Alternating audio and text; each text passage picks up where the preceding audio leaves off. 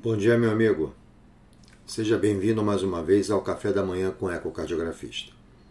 Como agendado hoje, a gente vai conversar talvez sobre uma das cardiopatias congênitas onde nós encontramos mais achados, tanto achados de imagem bidimensional, quanto também achados do Doppler, principalmente o Doppler colorido.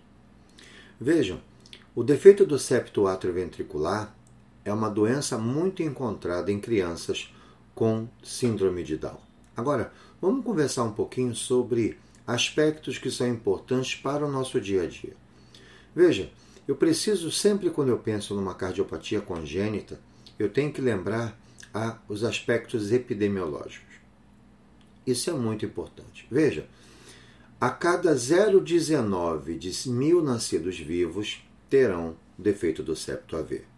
Então, não é um defeito muito frequente, mas também não é uma coisa muito rara, principalmente naqueles pacientes, naquelas crianças com síndrome de Down.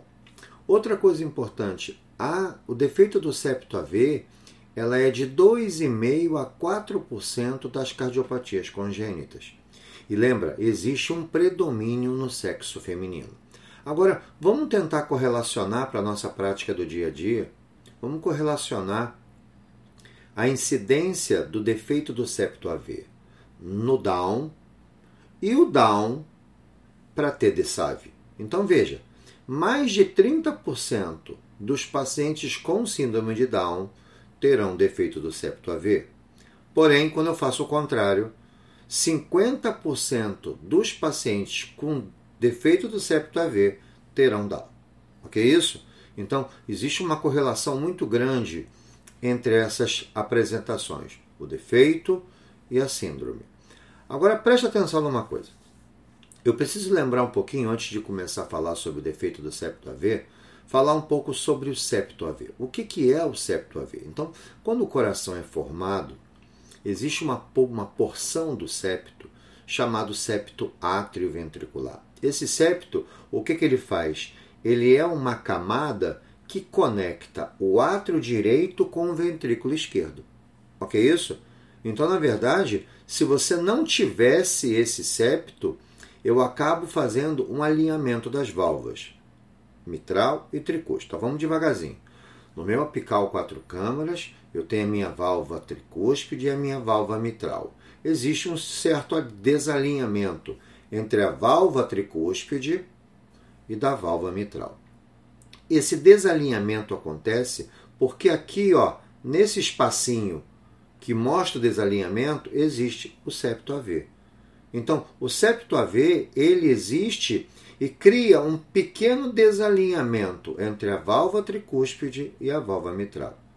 Essa válvula tricúspide, devido ao septo AV, ó, ela vai ficar mais próxima da ponta. Então existe o que nós chamamos de deslocamento mais apical da válvula. O septo AV é o responsável por isso.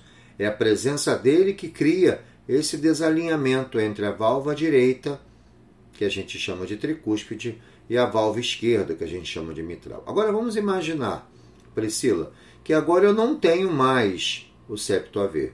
Se eu não tenho mais o septo AV, o que, que vai acontecer? Eu já não tenho mais o desalinhamento das válvulas direita e esquerda. Agora, ó, as válvulas ficam implantadas no mesmo plano. Então, isso é a primeira coisa que quando vocês começam o exame, vocês têm que ter cuidado. Olhou um apical quatro câmaras, não está vendo a diferença de alinhamento entre a válvula tricúspide e a válvula mitral, tem que abrir o olho. Outra coisa importante que a gente tem que lembrar que quando você olha uma avaliação anatômica do coração, vamos imaginar na nossa cabecinha, aqui o meu anel tricúspide e aqui o meu anel mitral, ok? Vamos colocar na imagem um corte que eu estou olhando de frente, de cima, para me olhar as válvulas. Então aqui, ó, eu tenho o anel tricúspide. Aqui eu tenho o anel mitral. Reparem que nessa situação, onde é normal, a minha válvula órtica ela se encaixa aqui, ó, ok? Então eu vou ter anel tricúspide, aórtica encaixada, anel mitral. É esse o posicionamento normal do coração, ok? A partir do momento que eu não tenho septo atrioventricular, o que, que vai acontecer? essa aorta ela vai ser deslocada para cima, ok? Então eu tenho lá bonitinho meu anel tricúspide, meu anel mitral. A minha aorta agora ela não se encaixa mais aqui. Ela agora se desloca para cima. Quando ela se desloca para cima, o que, que acontece com o trato de saída? Ele vai também se deslocar. Como o trato de saída se desloca, a gente vai ver mais à frente uma alteração que vai acontecer com isso. Outra coisa importante, quando essa horta desencaixa do meio dos dois anéis, quando ela se desloca para cima, isso também pode gerar alterações de rotação dos músculos papilares. Nós sabemos que quando a gente olha no eixo curto a nível do papilar, geralmente os papilares estão a 8 e 4 horas.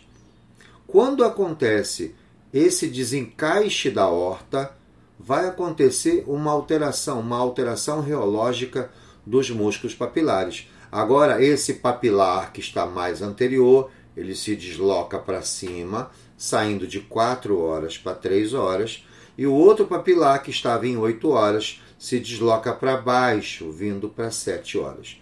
Então a gente diz que no defeito do septo atrioventricular existe uma rotação anti-horária dos papilares, tá? E essa rotação anti-horária dos papilares, ela acaba estrangulando um pouco, apertando um pouco o trato de saída do ventrículo esquerdo, porque ele acaba alongando essa via, porque junto com a mudança reológica dos papilares também teve a posição mais anterior da horta. A horta sobe mais um pouco. E aí isso aí vai gerar uma alteração que a gente vai ver mais à frente, conhecida como gooseneck. Agora preste atenção. Todas as vezes que eu pego um paciente com defeito do septo AV, a coisa mais importante que eu tenho no início é identificar que isso pode ser um defeito do septo AV. Mas aí, o que, eu tenho que fazer? Eu olhei o alinhamento, eu identifiquei se os papilares estão rodados, eu observei se tem algum defeito congênito acessório, porque o defeito do septo AV, quando eu não tenho esse septo atrioventricular, o que, que vai acontecer? Eu vou ter uma CIA e eu vou ter uma CIV. Na sua forma total, que a gente vai falar mais à frente, a gente vai ter tudo. A gente vai ter a CIA e vai ter a CIV. Agora, qual é o tipo de defeito de cada um? Quando eu tenho uma CIA, essa CIA obviamente não pode ser ósteo secundo. Eu tenho um problema naquela no cruz cordes, eu tenho problema naquele meio ali. Então, a CIA que aparece no defeito do septo AV é uma CIA do tipo ósteo primo ok? É aquela CIA mais alta, aquela que está próxima às válvulas atrioventriculares. E lembra, quando a gente fala defeito do septo AV, amigos, a gente não pode mais falar válvula mitral e válvula tricúspide, porque às vezes elas podem não estar individualizadas. Então, o ideal é que no defeito do septo AV, a gente identifique válvula AV direita, válvula AV esquerda, ou vai haver situações onde eu tenho uma válvula atrioventricular única. E aí modifica toda a avaliação, porque a válvula V única ela tem cinco folhetos. Ok? É uma válvula grande, não, ela não é separada em direita e esquerda, tá? É o que acompanha geralmente o defeito do canal total. Ok? Agora preste atenção numa coisa. Quando a gente olha o defeito do septo AV, eu preciso agora, já identifiquei que as minhas válvulas atrioventriculares estão no mesmo plano, já identifiquei que os papilares rodaram anti-horário, eu agora preciso definir que tipo de CIV é essa, de que tipo de defeito do septo é essa. Então, eu tenho, na verdade, três tipos de DSAV. Existia antes uma forma intermediária, mas que nós não falamos mais, tá? Então, eu tenho primeiro uma, um defeito do septo AV parcial, tipo CIA. O que, que é isso? Eu vou ter dois orifícios atrioventriculares. Nesse tipo, eu tenho direitinho um organizado e o outro organizado. Dois orifícios. Um vai ser o orifício direito o outro vai ser o orifício esquerdo. Ok? Agora veja, eu também tenho a comunicação interatrial do tipo osteoprimo. E agora, quando eu olho para a minha válvula esquerda ou a válvula B esquerda, eu observo que numa das cúspides existe uma quebradura, existe uma, uma, uma fenda. Essa fenda ela é chamada cleft. Então é um achado anatômico da válvula AV esquerda. É uma característica dessa válvula, tá? Que é causada por um fenômeno chamado connecting tongue. O connecting tongue é um fenômeno que acontece que acaba gerando essa fenda na válvula AV esquerda. Veja o cuidado de não utilizar o nome mitral. A gente vai chamar isso de válvula AV esquerda e válvula AV direita. Esse então, quando não tem a comunicação interventricular do tipo via de entrada, lembra? Quando eu olho o apical quatro câmaras, a CIV que eu vejo ali é a CIV de via de entrada. Eu só posso ver uma CIV perimembranosa todas as vezes que no meu corte eu estiver visualizando sempre a válvula tricúspide ou a válvula órtica. A única exceção é o corte longitudinal, que mesmo que você não esteja vendo a tricúspide, como você vê muito bem a via de saída, você consegue ver a região perimembranosa. Então, a CIV perimembranosa só pode ser visualizada através do corte longitudinal, do corte apical cinco câmaras, porque eu tenho a válvula óptica visualizada, e também no corte de eixo curto a nível dos vasos da base, que é aquela CIV que a gente vê a 10 horas do nosso relógio. Ok? Então, eu falei, existe um defeito do septo AV do tipo parcial, tipo CIA, e também tem o tipo CIV. O que, que é o tipo CIV? O tipo CIV é aquela que tem dois orifícios atrioventriculares, direito e esquerdo. Agora eu tenho uma CIV de via de entrada, bonitinha lá, próxima à válvula mitral e válvula tricúspide ou válvulas AV direita e esquerda, lembrando sempre que elas estão alinhadas, associado também com o cleft. O cleft da válvula V é uma característica dessa patologia. E aí, gente, existe uma forma chamada completa ou total. A forma completa, qual é a característica dela? Ela tem uma CIA do tipo primo, ela tem uma CIV de via de entrada e agora ela tem uma válvula atrioventricular única. Válvula essa que está relacionando tanto algo direito e algo esquerdo, só que isso não é anatomicamente dividido. Então eu tenho agora uma válvula AV única. Eu tenho apenas um grande orifício e esse orifício, o que, que vai acontecer com ele? Como eu tenho uma CIV de via de entrada e como eu tenho uma CIA do tipo primo, isso vai criar vários fluxos direcionando, ou seja, vários chantes através desse defeito. E isso que é problemático, porque a partir do momento que eu tenho um chante a nível ventricular, que eu tenho um chante a nível atrial, isso vai criar essas comunicações e essas comunicações podem gerar repercussão nessa criança. E essas repercussões geralmente acabam gerando aumento das pressões em território arterial pulmonar, uma vez que a CIA, osteoprimo, ela não costuma ser uma CIA muito ampla. Então, na maioria das vezes, como o volume do ato esquerdo é menor do que o volume do ventrículo esquerdo, aquela quantidade de sangue que passa através da CIA nem sempre consegue gerar hiperfluxo. Não gerando hiperfluxo, a chance de a gente ter elevação da pressão e a elevação de resistência vascular pulmonar é muito menor. Já na comunicação interventricular, o volume do ventrículo é muito maior do que o volume do átrio. Então, quando você tem uma CIV de via de entrada, a comunicação entre os dois ventrículos é grande. Então, começa a passar também uma quantidade grande de sangue agora do VE para o ato esquerdo. Então, preste atenção. Quando eu visualizei tudo isso, já identifiquei que a minha criança tem um defeito do septo AV, já identifiquei que realmente as válvulas estão alinhadas, os papilares rodaram. Eu já tentei identificar agora qual é o tipo de defeito, se ele é um parcial tipo CIA, se ele é um parcial tipo CIV ou se ele é total. Agora eu preciso ter alguns cuidados. Existe uma classificação, que é chamada classificação de Rastelli. Mas veja, quando eu chego a esse ponto de ter que identificar a classificação de Rastelli, eu já fiz toda a minha avaliação inicial. Lembra que quando você tem um chante esquerda-direita, vindo sangue do ato esquerdo para o ato direito através da CIA do tipo Oxo primo, e quando vem sangue do ventrículo esquerdo para o VD através de uma CV de via de entrada, obrigatoriamente você precisa fazer os seus cálculos matemáticos. Então, eu preciso observar o tamanho da CIA, se possível medir. Eu preciso avaliar o tamanho da CIV, se possível medir. Eu preciso identificar essa CIA, ela se comporta de uma maneira mais restritiva ou mais ampla? Quanto menor o orifício, maior a velocidade do jato, maior será o seu gradiente. Então, cuidado, que gradiente através de defeito não obrigatoriamente sinaliza gravidade. Se eu tiver um orifício maior, o sangue passa com velocidade mais baixa, mas passa uma grande quantidade de sangue.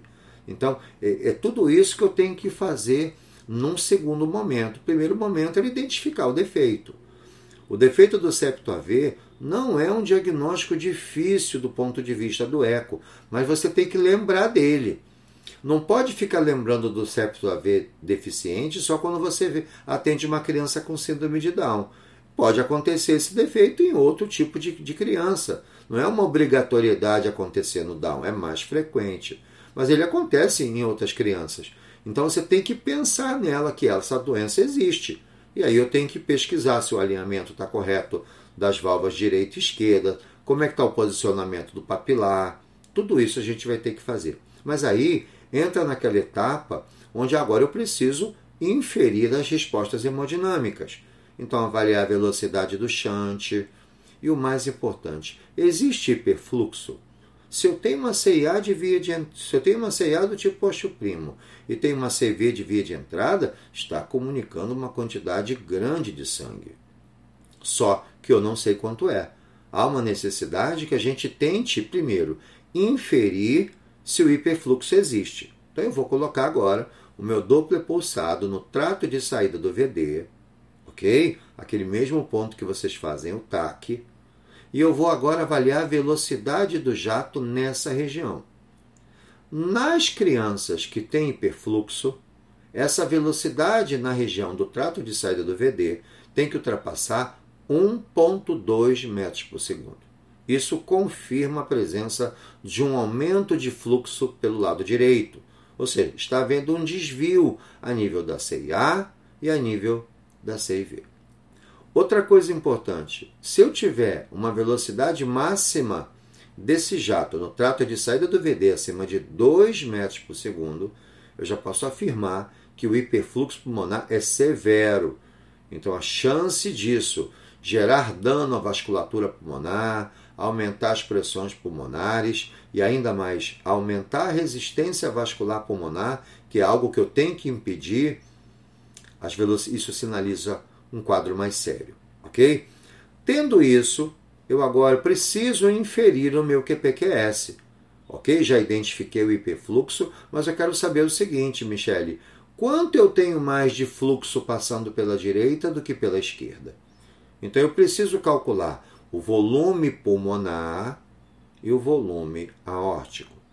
O volume pulmonar nós já sabemos, diâmetro do trato de saída do VD elevado ao quadrado vezes 0,785 vezes a TVI do trato de saída do VD. Ok? Então, essa é a maneira que eu calculo o volume pulmonar. Eu já sei que esse volume vai estar aumentado, porque, como a gente identificou aumento de fluxo, aquilo acaba ó, distendendo um pouco aquela via. Então, quando eu for fazer a medida a nível da válvula, atrás da válvula pulmonar, isso vai fazer com que a gente tenha um diâmetro um pouco maior.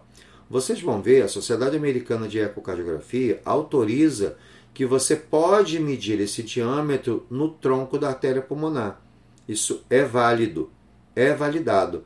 Ou seja, eu preciso medir no local onde eu tenho maior qualidade da imagem. Nós sabemos que às vezes lá no trato de saída do VD é uma região difícil de você medir por problemas de resolução lateral. Então às vezes você bota o teu tronco pulmonar um pouco mais aumentado, um pouco mais verticalizado e você vai ter uma região melhor de medir. O cuidado é que quando você opta em fazer a medida no tronco, a sua TVI que você vai usar na conta tem que ser no mesmo local que você mediu o diâmetro. Esse é o único cuidado que a sociedade americana exige que você tenha. Ok? Então, se eu não medir lá no trato de saída do VD, logo abaixo da válvula pulmonar, optei pelo fazer no tronco, a sua TVI tem que ser no ponto que você identificou. Então, dessa maneira, eu vou calcular o volume pulmonar. Agora, eu vou lá para o lado esquerdo. Faço meu corte longitudinal, deixo a válvula aórtica aberta, faço a medida do diâmetro da via de saída do ventrículo esquerdo agora.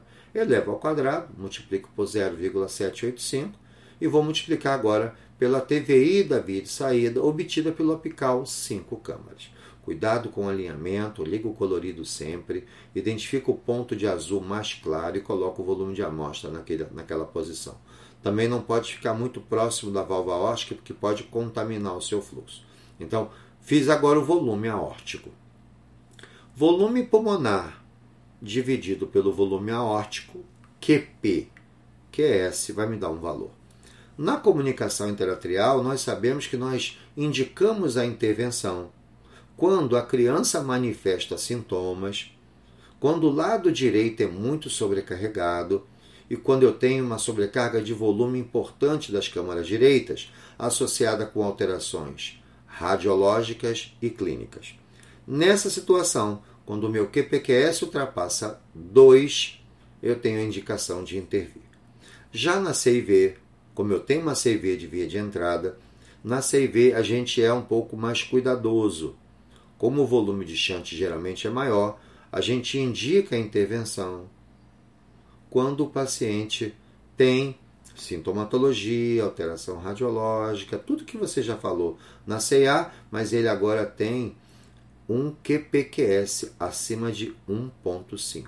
Então a gente indica a intervenção com todo aquele aparato de manifestações clínicas, porém na CIV a gente utiliza um QPQS menor para indicar cirurgia, acima de 1.5 e na CIA 2.0. Mas lembrem, muitas vezes o cardiologista pediátrico ele encaminha para você o seu exame e você vai identificar lá o valor de QPQS. Mas lembra, o valor de QPQS é um valor aproximado, ok? Quem analisa o QPQS de verdade é o estudo hemodinâmico. Então, na maioria das vezes, essas crianças acabam fazendo um cateterismo cardíaco para realmente identificar essas pressões, porque essas pressões serão importantes também na avaliação do pós-operatório.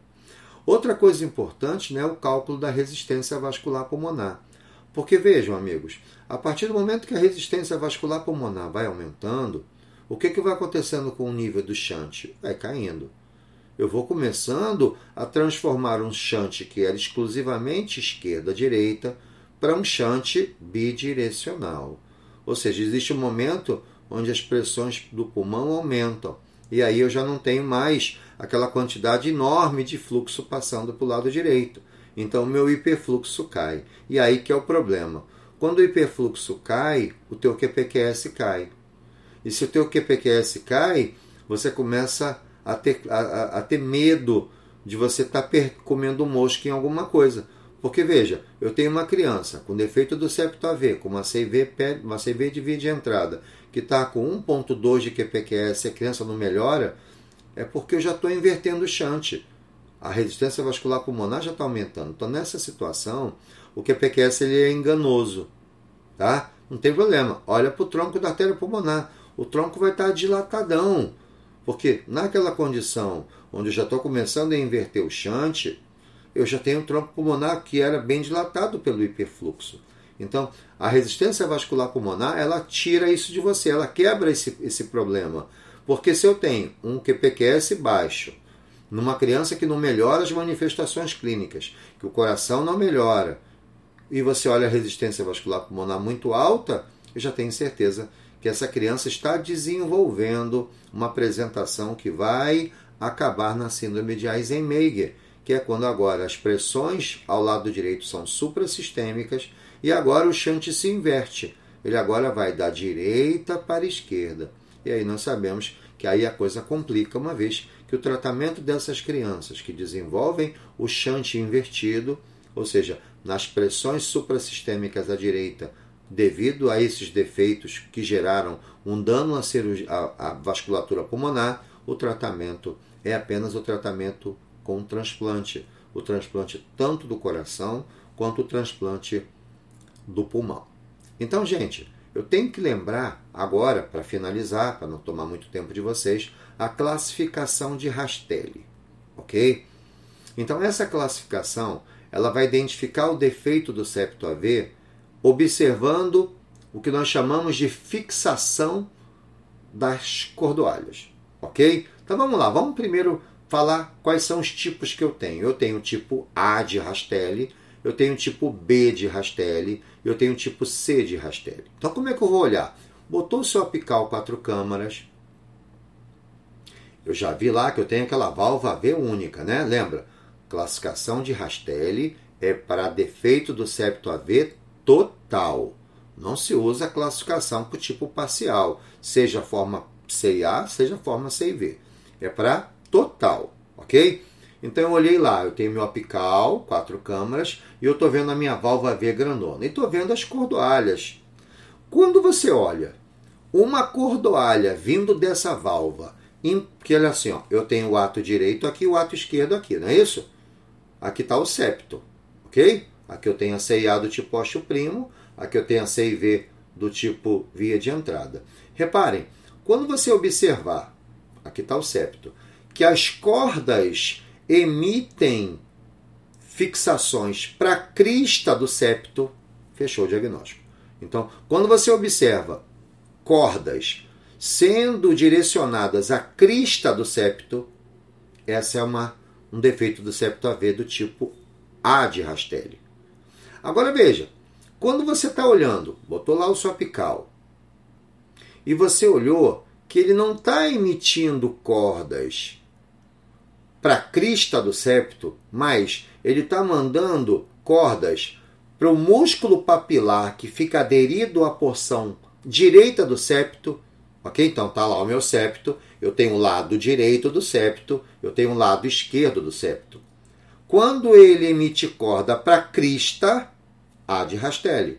Quando ele faz isso, ó, quando ele em vez de emitir corda para a crista, ele faz isso, ó, ele emite corda para o papilar do lado direito, ok? Ou seja, quando ele implanta-se no septo interventricular no lado direito, isso é o tipo B de Rastelli. Então veja, olha como você tem que ter uma boa imagem. Eu preciso ter cuidado, porque eu tenho que observar onde essas cordas estão sendo fixadas. Se a corda for fixada na crista, A de Rastelli. Se ela fixar do lado direito do septo, B de Rastelli. Agora veja, quando eu olho o tipo C de Rastelli, o que, que eu vou observar? Essa válvula V única, ela fica flutuando. Ela só fica presinha em cordas que são direcionadas lá no músculo papilar, na parede livre do VD e não mais no septo. Então, olha, ó, jogou na crista tipo A, jogou na porção direita do septo tipo B, jogou lá na parede lateral do VD tipo C. Então, quando você faz um diagnóstico de defeito do septo AV, obviamente, né, aqueles colegas que não fazem a especialidade da pediatria, caramba, só de você fazer um diagnóstico de um DSAV, maravilha. Você já identificou o alinhamento, viu a rotação dos papilares, identificou a CIA do tipo ósseo primo, olhou, identificou a CIV de via de entrada, fez todos os cálculos matemáticos, identificou a hipertensão pulmonar grave, a resistência vascular pulmonar aumentou, identificou no seu laudo que o shunt está começando a ser bidirecional. Doutor, está maravilhoso. Às vezes, essa identificação de fixação de cristas, isso é dos nossos gênios da cardiologia que são os cardiologistas pediátricos, aqueles que se dedicam a fazer o ecocardiograma em alto nível nas crianças e querem avaliar agora de verdade. Então, na verdade, você como ecocardiografista de adulto, você vai fazer bastante coisa, mas lembra, a sua obrigação é um rastreio. E lembra, você que de alto nível fez o rastreio, identificou ela e já fez um monte de inferências. Já, você já deixou muito bem preparado isso, mas às vezes você não tem um treinamento adequado para identificar qual tipo de Rastelli é. Não tem problema, isso não atrapalhou o seu exame. Ok? Então, você fez muito, mas lembrem, o pessoal da cardiologia pediátrica, amigos, eles ficam dois anos só fazendo isso. Então, eles têm uma mão absurdamente melhor do que todos nós. Então, às vezes, a classificação de Rastelli fica muito às custas do profissional que se dedica a isso. Eles têm muitos cortes intermediários né, que podem identificar melhor o posicionamento das cristas. Então, é isso que eu queria falar com vocês hoje. O defeito do septo AV ele é muito comum no nosso dia a dia, quando a gente pega uma população com síndrome de Down. Eu preciso saber achar as alterações estruturais, preciso graduar os problemas, ou seja, identificar como se comporta essa CIV, como se comporta essa CIA, identificar essa válvula V se ela é única, ou seja, o defeito total. Nós temos cinco folhetos nessa válvula, a chamada válvula atrioventricular única. Depois de estudar toda a hemodinâmica do defeito, eu agora, se eu tiver um treinamento mais adequado, eu agora eu vou identificar a presença do tipo de classificação de Rastelli, se é o Rastelli A, se é o Rastelli B ou se é o Rastelli C. Apenas lembrando que o Rastelli A ele é muito mais fácil de identificar, porque lembre que você está com seu apical quatro câmaras e tudo que está mais anterior é mais bem visto tudo que está mais posterior, eu preciso de um pouco mais de energia ultrassônica. Então, se eu tenho as cordas fixadas na crista lá, eu estou muito mais alta do que quando eu estou aqui. Ó. Então, quando eu estou nessa região do septo, a parte direita do septo, eu estou mais distante. Então, às vezes, não é tão fácil você ver. E outra coisa, quando eu tenho tipo C, eu jogo lá, lá na parede lateral do VD. Também estou mais distante. Então, gente, há uma necessidade que a gente faça esse treinamento. Então, você pegou uma criança com defeito do septo AV, já fez toda a avaliação, tenta identificar o Rastelli. E aí, se você tiver um colega que tem experiência, ou até mesmo pode mandar para a gente, o Instagram da gente está aberto a qualquer dúvida que vocês tenham do dia a dia. Não sei se vocês perceberam, o café da manhã tem uma única função: é fazer com que a gente democratize o trabalho da ecocardiografia. A gente precisa Cada um de vocês que já trabalha com alto nível, adota um, um residente, adota um colega que veio de fora para trabalhar com você. Se a gente fizer isso, gente, a gente vai transformar a ecocardiografia brasileira talvez na melhor do mundo. A gente olha o americano fazendo exame muito bem, mas, gente, a residência deles são de seis anos. A nossa residência são de dois. Então vocês precisam correr atrás disso. Então aproveitem o Instagram da gente, o que você precisar encaminhe as imagens, encaminhe, encaminhe o vídeo, encaminhe a folha de laudo para ver se você escreveu tudo direitinho. Eu estou à disposição de vocês para ajudar. E outra coisa, da mesma maneira que eu ajudo vocês, vocês têm que ajudar os outros colegas. Quanto mais gente estiver fazendo eco de alto nível, melhor o seu diagnóstico, melhor você facilita o tratamento do seu paciente, ajuda mais o seu cirurgião e principalmente ajuda a melhorar o sofrimento do nosso povo.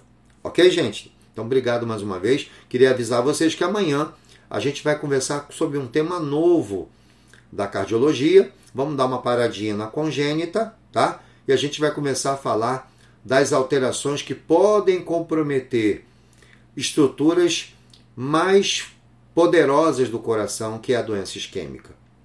Então, a partir de amanhã, nós temos dois ou três encontros no café da manhã falando sobre aspectos importantes da cardiopatia isquêmica. Depois que eu terminar a cardiopatia isquêmica, a gente volta para a cardiologia pediátrica e vamos conversar também sobre outros defeitos. Eu quero apresentar para vocês alguns macetes que são bons para você estudar tanto a transposição de grandes artérias, como principalmente a drenagem anômala de veia pulmonar. Ok, amigos? Obrigado pela presença de vocês. Cada dia a gente está com um pouco mais de gente na sala. Divulgue isso para os amigos para a gente sempre se encontrar de manhã e fazer um café da manhã com bastante riqueza de conhecimento. Obrigado, gente. Um beijo no coração de vocês e até amanhã.